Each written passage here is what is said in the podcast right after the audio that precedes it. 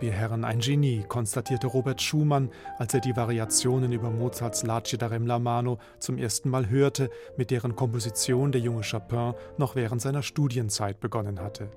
Auch die nachfolgenden Konzertminiaturen für Klavier und Orchester gehören größtenteils zu den Jugendwerken des Komponisten, in denen sich allerdings schon die Originalität und die charakteristische Sanglichkeit seiner Musik zeigen.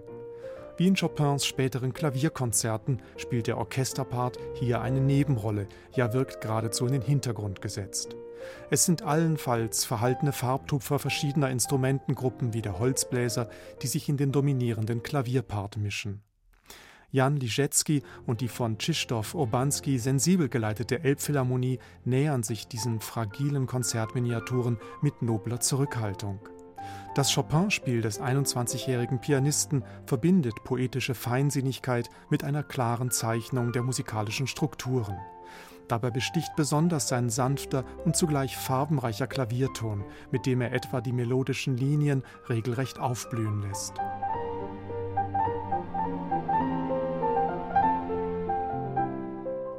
Das Aufgreifen von Elementen der polnischen Volksmusik ist ein Charakteristikum vieler Chopin-Werke, so auch bei dem frühen, nach einem polnischen Tanz, Krakowiak benannten Konzertstück.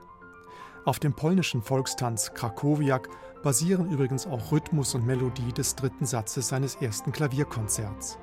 Jan Liszewski und die Elbphilharmonie akzentuieren den tänzerischen Charakter der Krakowiak-Konzertminiatur eher lyrisch versonnen als mit überschwänglicher Sinnlichkeit.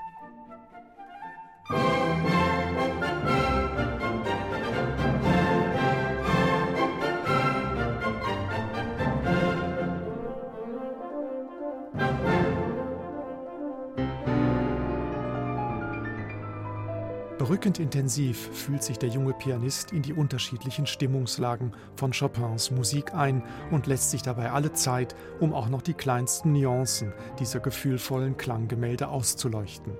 Vor allem den empfindsamen, langsamen Passagen verleiht er eine geradezu traumverlorene Tiefe. Nicht nur für Chopin-Experten ist es spannend, diese nahezu unbekannten oder zum Teil nur in der Soloversion für Klavier vertrauten Werke einmal mit Orchesterbegleitung zu hören. Besonders wenn diese Konzertminiaturen, wie die ebenfalls eingespielte Fantasie über polnische Volkslieder, so sensibel und zugleich ausdrucksstark musiziert werden wie von Jan Liszewski und der Elbphilharmonie unter Krzysztof Urbanski.